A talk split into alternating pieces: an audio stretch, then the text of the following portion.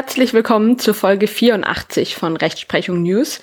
Besprochen wird das Urteil des Bundesgerichtshofs vom 27.09.2022 mit dem Aktenzeichen römisch 6 ZR 336 aus 21.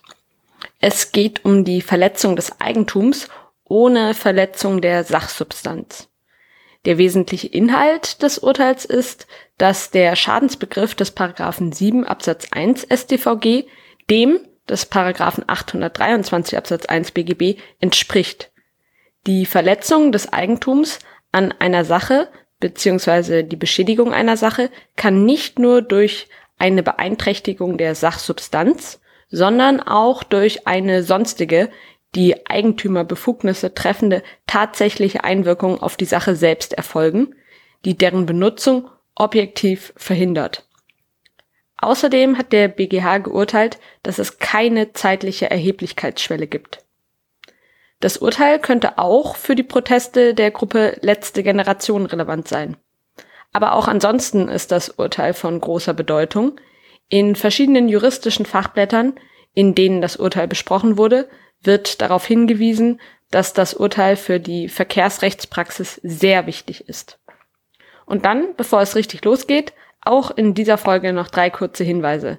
Auf der Seite examenerfolgreichshop.myshopify.com findet ihr iPhone und Samsung-Hüllen, Kochschürzen und einiges weitere, zum Beispiel mit der Aufschrift Make Law, not War. Ich bin Jurist, ich habe für jede Lösung ein Problem.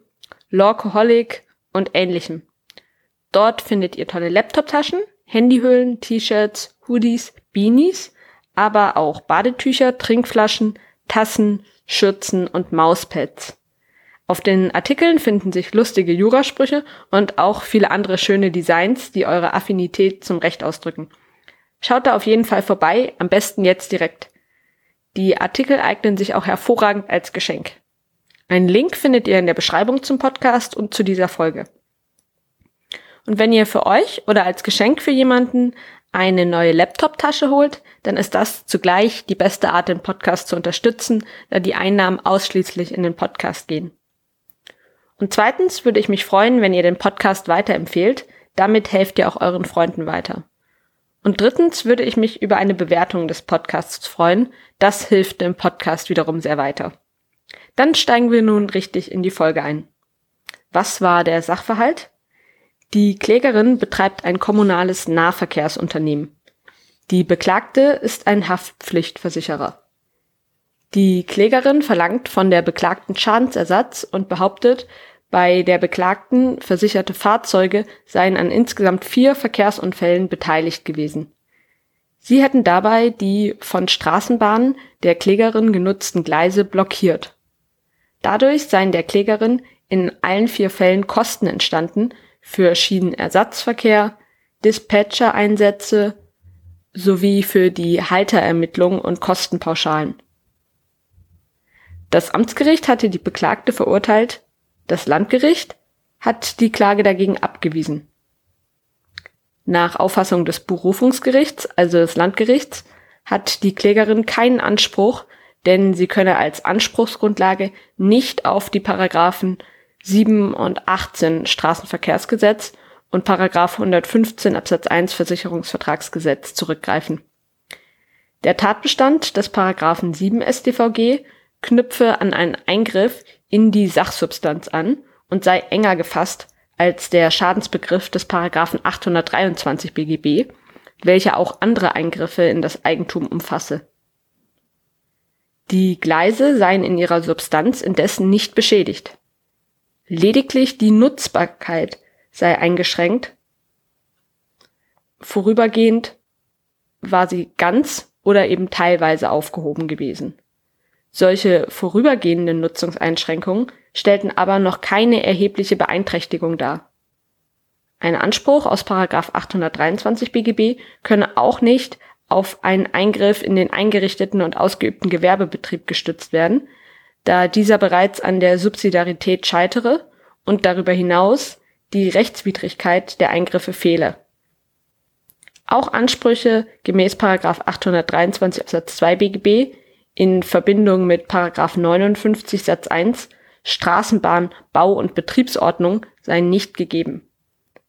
Es könne dahingestellt bleiben, ob die Vorschrift ein Schutzgesetz darstelle.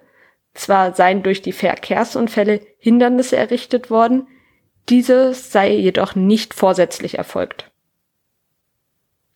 Mit der zugelassenen Revision verfolgt die Klägerin ihre Ansprüche auf Schadensersatz in gleichem Umfang wie schon zum Beginn des Prozesses weiter. Und der BGH hat nun die Entscheidung des Landgerichts aufgehoben und die Sache zur neuen Verhandlung und Entscheidung an das Landgericht zurückverwiesen. Der BGH widerspricht der Rechtsansicht des Landgerichts. Ansprüche der Klägerin, gestützt auf 7 StVG, könnten nicht verneint werden. Der Schadensbegriff des 7 StVG entspreche dem des 823 Absatz 1 BGB. In 7 StVG heißt es wörtlich eine Sache beschädigt, in 823 Absatz 1 BGB heißt es wörtlich Eigentum verletzt. Voraussetzung ist immer, dass die Beeinträchtigung der bestimmungsgemäßen Verwendung der Sache ihren Grund in einer unmittelbaren Einwirkung auf die Sache selbst hat. Die Intensität der Nutzungsbeeinträchtigung folgt hier bereits aus dem Entzug des bestimmungsgemäßen Gebrauchs. Der BGH führt dafür ein paar Beispiele an. Ein Beispiel ist der Fall, wenn ein Fahrzeug vorübergehend seine Bewegungsmöglichkeit verliert, dadurch seiner Funktion, zum Beispiel als Transportmittel beraubt und dem bestimmungsgemäßen Gebrauch entzogen wird.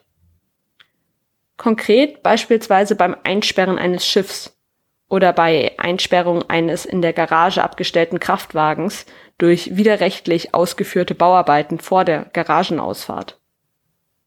Eine Eigentumsverletzung ist auch in einem Fall angenommen worden, in dem ein Betriebsgrundstück wegen akuter Brandgefährdung und eines polizeilichen Räumungsgebots über einen Zeitraum von zwei Stunden nicht genutzt werden konnte. Und in einem Fall, in dem die Ladung eines verunfallten LKWs die Fahrbahn einer Autobahn blockiert hatte. Diese Fallgestaltungen sind dadurch gekennzeichnet, dass die Verwendungsfähigkeit der Sache vorübergehend praktisch aufgehoben ist. Die Beeinträchtigung der Eigentümerbefugnisse durch den Entzug des bestimmungsgemäßen Gebrauchs wirkt wie eine zeitweilige Wegnahme der Sache. Abzugrenzen ist diese Auffassung lediglich von Fällen, in denen die bestimmungsgemäße Verwendung nicht, auch nur vorübergehend entzogen wird, sondern nur die Möglichkeit ihrer Nutzung eingeengt wird. Ebenso liegt keine Eigentumsverletzung vor, wenn eine bestimmte Verwendungsmodalität bzw. eine Mehrzahl von Verwendungszwecken die das Einsatzpotenzial der Sache nicht erschöpfen, ausgeschlossen werden.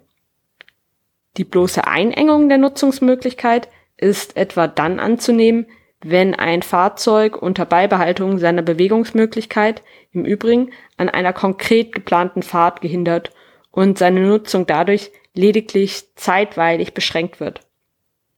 Solche Einschränkungen der Bewe Bewegungsmöglichkeit liegt etwa zum Beispiel bei einer Sperrung einer Autobahn und damit der vorübergehenden Unmöglichkeit der Nutzung einer Abfahrt zu einer Rastanlage vor. Oder aber als zweites Beispiel bei der vorübergehenden Einengung der Möglichkeit der Nutzung einer Autobahn durch einen auf dem Verzögerungsstreifen befindlichen und teilweise in die rechte Fahrbahn hineinragenden Sattelzug. In diesen Fällen liegt nach Ansicht des BGHs keine Eigentumsverletzung vor.